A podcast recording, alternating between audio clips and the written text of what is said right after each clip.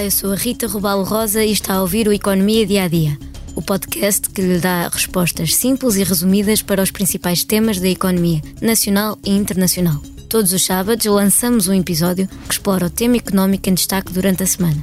Por esse motivo, esta semana falamos do pacote do governo Mais Habitação, que tem como objetivo resolver os problemas sentidos pela população em geral, como os elevados preços e a falta de oferta. Algumas medidas já eram conhecidas da primeira versão do programa, mas após um curto período de consulta pública e havendo uma maioria absoluta no Parlamento, acabou por não haver grandes mudanças, do alojamento local às mudanças fiscais, passando pelos vistos gold e o polémico arrendamento forçado, o programa final já está desenhado. Mas ainda há dúvidas no ar. Conosco, para nos falar um pouco sobre o tema, está Vitor Andrade, jornalista do Expresso, que escreve sobre o setor imobiliário há muitos anos. Olá, Vitor. Obrigada por te ter juntado. Olá, Rita. A lei, o dever que tem, é dar ferramentas aos municípios. E os municípios são autónomos para utilizarem as ferramentas como bem entendem. Entendem que não querem exercer essa competência. Não querem exercer essa competência, estão no seu direito. Esta medida aplica-se exclusivamente aos territórios onde não há baixa densidade. Em segundo lugar, clarificamos agora tal como acontece para o alojamento local, é uma medida que só se aplica a apartamentos. Eu fiquei relativamente surpreendido, para lhe ser sincero, Sim. com a resistência das ordens profissionais a adotarmos o princípio de que o termo de responsabilidade do engenheiro e do arquiteto seria suficiente para a generalidade das construções. Portanto, nós temos que, vamos, como temos feito com os outros setores, vamos também dialogar, continuar a dialogar com a Associação de Municípios, com as ordens, para encontrarmos um regime que, de facto, acelere a, a, a, os licenciamentos. Uma das medidas que mais polémica criou foi em relação ao arrendamento forçado das casas de volutas, que seguiu agora para o texto final. O que é que está aqui em causa? Olha, o que está aqui em causa é um problema que não é fácil de resolução, de fácil resolução. Ou seja, o governo vai ter aqui muitos problemas para conseguir fazer com que uh, os privados que supostamente têm casas de lutas as coloquem no mercado de arrendamento acessível. Isto porquê? Porque, para já, há aqui desde logo uma passagem de responsabilidades do próprio governo, do Estado Central, para as autarquias. Uh, que é logo uma, é, é, quase uma, um afastamento de responsabilidades do género faz lá tu porque eu agora tenho, tenho, que fazer aqui outras coisas. E, no entanto, as autarquias já têm, de facto, uh, a possibilidade de fazerem este tipo de, de, obras coercivas, não é de arrendamento coercivo, obras coercivas em casos de luta já há algum tempo, já há alguns anos. Porquê é que elas não acontecem com tanta frequência? As obras, nem estou a falar do arrendamento, que é uma coisa ainda mais complicada. As obras coercivas não acontecem com muita frequência porque, de facto, são difíceis de realizar. Ou seja, não é fácil tu convenceres alguém uh, a fazer coercivamente obras na sua casa, na sua própria casa. Só para termos aqui uma ideia, em Lisboa, durante seis anos, a autarquia de Lisboa, que é a maior do país, conseguiu fazer obras em 100 casas. Nós estamos a falar de necessidades de milhares de casas. E, portanto, supostamente das devolutas todas que há por aí, que não se sabe bem ao certo quantas é que são. Aliás, está aqui uma coisa muito caricata até. Quando o governo lançou este programa do Mais Habitação em, em 16 de fevereiro, sensivelmente, a meados de fevereiro, nem sequer conseguiu definir com precisão o que é que era o conceito de casa de voluta. Dizia-se que era uma casa vazia, que era uma casa que não tinha contas de água e de luz há um ano ou há dois. Ninguém sabia ao certo definir o que, é que era uma casa de luta. Ainda hoje há dois conceitos, pelo menos, em vigor para casa de luta. É um conceito fiscal e há um conceito também estatístico. E o governo não consegue clarificar até agora em com precisão o que é que é uma casa de luta. Mas ainda assim, o governo o que é que quer fazer? Quer que os privados, com as suas casas em que investiram as suas poupanças, uh, as deixem, as disponibilizem para o mercado em geral, para que depois haja ali uma, uma, uma, a prática de uma renda acessível sobre essas casas contra a vontade dos próprios proprietários. Mas como esse trabalho é muito complicado de fazer, até porque isto vai resultar em muitos casos de litigância em tribunal, é garantido quase, toda a gente diz isto. Uh, como isso é muito difícil de fazer, de facto o governo aqui empurra essa responsabilidade para as autarquias. O que é que vai acontecer a seguir? O governo vai dizer assim: estão a ver, nós até quisemos fazer este trabalho, só que as autarquias não o fizeram. Porque tanto Lisboa como o Porto, que são as principais autarquias do país, já vieram dizer que não têm, nem sequer têm meios para isso. E por outro lado, é uma coisa que não, não, não, funciona com facilidade, como eu disse há pouco. Ou seja, em seis anos Lisboa conseguiu fazer obras coercivas em 100 casas. Não foi colocá-las no arrendamento, isso é um processo ainda mais complicado. Aí tem que estar, porque como ontem dizia o Primeiro-Ministro António Costa, há aqui três soluções possíveis nestes casos do arrendamento coercivo, que é ou a pessoa aceita o que lhe é proposto pelo, pelo, pela, pela, pela autarquia, neste caso, que é, e a autarquia pode ir até 30% mais acima do que é, que é a mediana de renda naquele local, para aquele tipo de casa, ou a pessoa aceita, ou a pessoa não aceita e contrapõe e ficam ali numa, numa negociação, num passa de bolas para aqui e para ali, e andamos nisto e aquilo prolonga-se no tempo, ou então a pessoa não aceita e vai para tribunal e então ainda vamos para períodos mais longos de, de casos de resolução deste tipo de situações. Ou seja, isto vai resultar numa total ineficácia. É a minha previsão.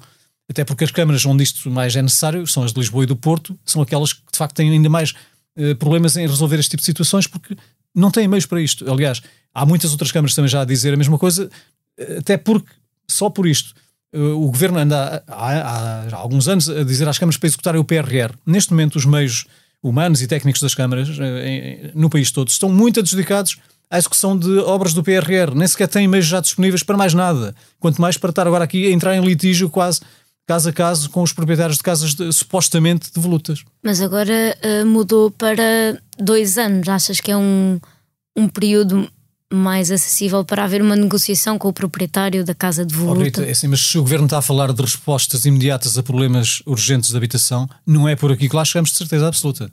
Eu garanto que daqui a um ano ou dois, se quiseres, vamos estar aqui a falar da mesma coisa e a olhar para trás e a dizer assim, afinal isto não deu em nada.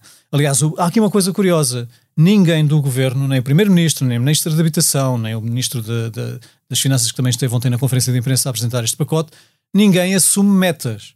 Eu acho uma coisa inacreditável. Como é que um governo lança um pacote de habitação, que é uma coisa urgente, toda a gente sabe, e o próprio governo defende isso, mas depois não há metas definidas, ou seja, nós ficamos sem saber, daqui a um ano, quantas casas é que o governo espera ter colocado no mercado. Uh, rendas acessíveis para jovens e para a classe média, etc. Nós não sabemos. Uh, ou seja, nós se quisermos fazer uma avaliação daqui a um ano, não temos um termo de comparação com aquilo que era uh, supostamente o objetivo, o objetivo do governo. Portanto, estamos nisto. Estamos nisto. É e não é só metas, incerta não é só metas neste sentido, porque o, uma das críticas que tem sido mais feita a este programa uh, é mesmo, e a esta medida especificamente, é o facto de o próprio Estado ter uh, edifícios devolutos que não estão a ser passados para uh, o tal arrendamento. Isso é outra das questões que devia ser um pouco mais ponderada antes do governo avançar com este tipo de medida. Na prática, o governo está aqui a, a, a, a exigir aos privados e às autarquias, neste caso, em conjunto com os privados, que resolvam um problema que ele próprio não tem conseguido resolver. O Estado, este governo em concreto, está em funções há sete anos e até agora não se viu nada de palpável, por assim dizer, em termos de política de habitação, em sete anos. Pois a ministra diz que é um trabalho invisível nas Pois é um trabalho invisível, pois é mesmo invisível, porque ninguém sabe onde é estão as casas que o governo tem estado a colocar. O, o Estado, uh, e, e, neste momento é este o governo que gera o Estado, entre aspas, passa a expressão, este governo já está em funções há sete anos, e de facto, em termos de uh, imóveis devolutos do Estado, com aptidão para a habitação, eles não estão a ir para o mercado, não está, não está, isso não está a acontecer. Se nós e, aliás, nós, como jornalistas, eu tenho recebido e-mails e mensagens de pessoas de vários sítios do país a dizer: olha, quer ver um imóvel do Estado, está aqui. E mandam fotos até. Porque é que eles não põem já este no mercado? Há muitas, muitos casos destes pelo país inteiro. Lisboa tem muitos casos destes. O que é que o governo, entretanto, fez há alguns anos uh, para trás? Foi alguns imóveis, uh, especialmente alguns bem localizados no centro das cidades, em vez de os pôr a, a preços acessíveis no mercado de habitação, não. Vendeu-os a preços de mercado, contribuindo dessa forma ainda mais, mais ainda para a especulação do mercado. Foi isso que aconteceu. Passamos agora para outro tema. Uh, que foi na quinta-feira, quando foram apresentadas uh, as medidas. Antes da conferência de imprensa, uh, Costa Medina e Marina Gonçalves foram recebidos com protestos dos empresários do alojamento local. Tudo por causa da contribuição especial no setor, que gerou várias críticas. como é que vai funcionar esta medida? É uma excelente pergunta. Sabes, Rita, eu já fiz essa pergunta ao secretário de Estado dos Assuntos Fiscais, por escrito, como é que se vai calcular esta taxa, esta contribuição extraordinária, é assim que se chama, sobre o alojamento local? A resposta foi nula, zero. A seguir tivemos aqui uma entrevista nesta sala com a Ministra da Habitação em que fiz-lhe a mesma pergunta, como é que se vai calcular esta taxa, esta contribuição extraordinária sobre o alojamento local? A resposta foi evasiva. Ela não respondeu. Ou seja, o governo criou uma taxa, uma contribuição extraordinária, que é assim que se chama, não é taxa. No fundo é um imposto, digamos. Eh, sobre uma atividade que já era taxada, já tem IRS e IRC, no caso de serem empresas ou serem particulares, criou mais uma taxa que era inicialmente de 35% sobre aquela atividade que já era taxada.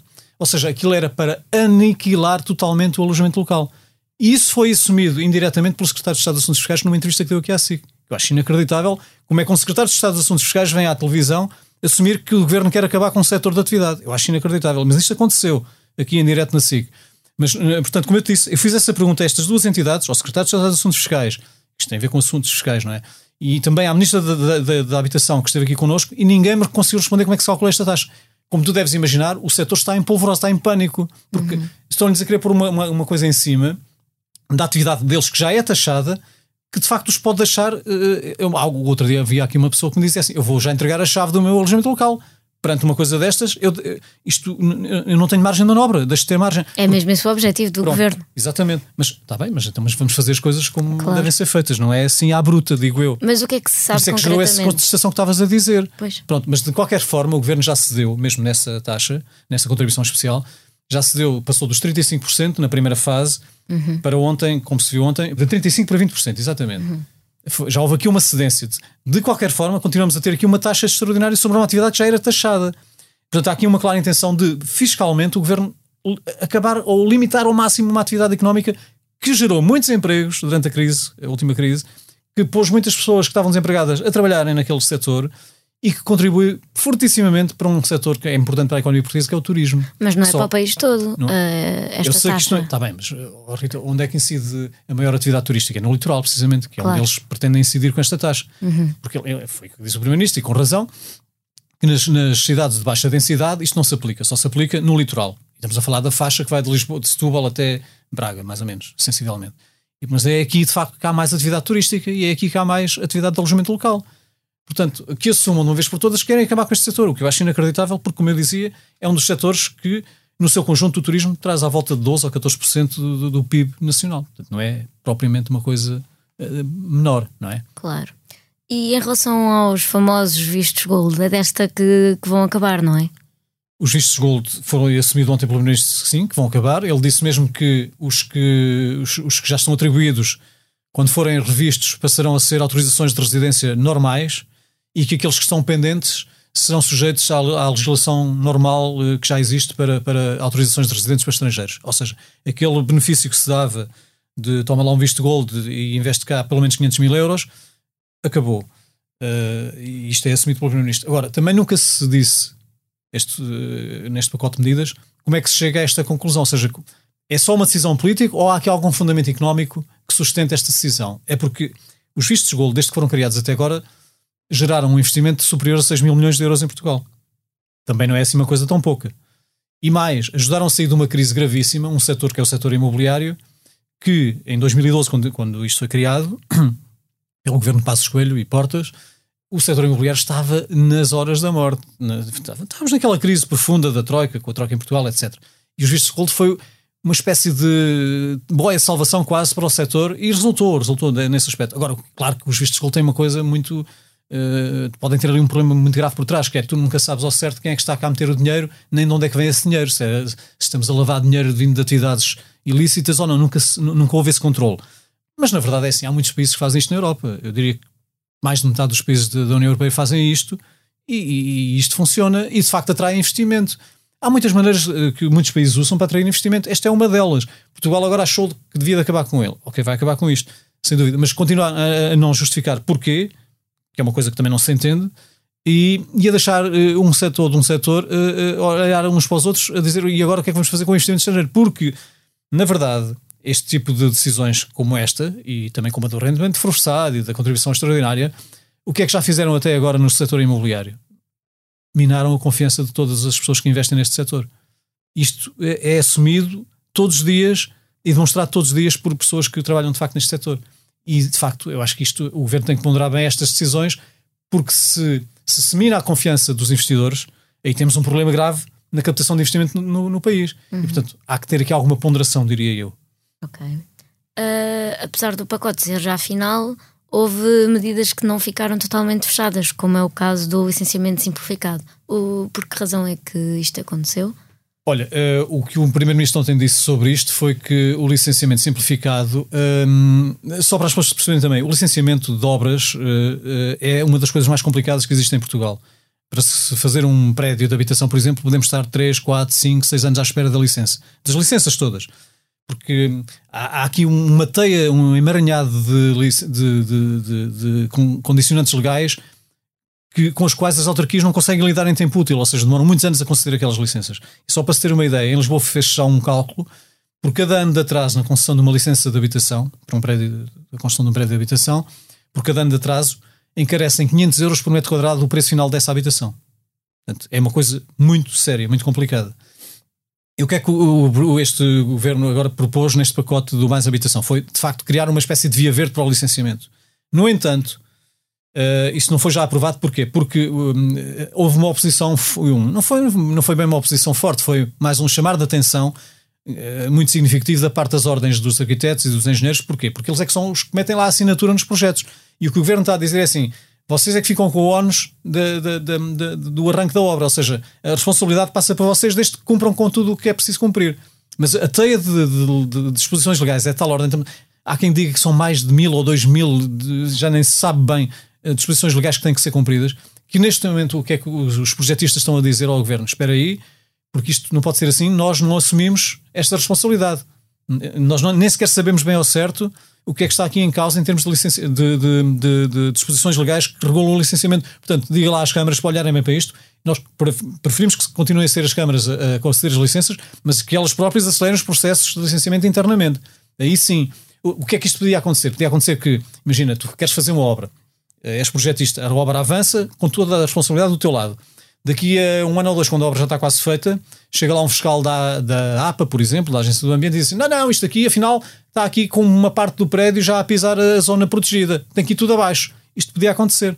E portanto, e perante este receio, já há quem diga no setor que se calhar, em vez de se fomentarem obras mais depressa, se calhar ficam é, paradas à espera de que haja ali uh, um, pronto, uma, uma, uma licença oficial emitida pela Câmara.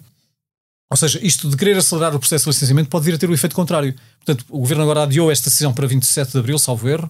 Não me lembro bem da data, mas acho que é para lá para Sim, a frente, 27. para abril, 27 de abril, para ver se. Eu acho que eles agora vão estudar com mais pormenor onde, uh, como é que isto se pode resolver, porque não é assim tão fácil. Uma, a solução mais fácil seria as próprias autarquias terem um processo de licenciamento interno rápido e expedito.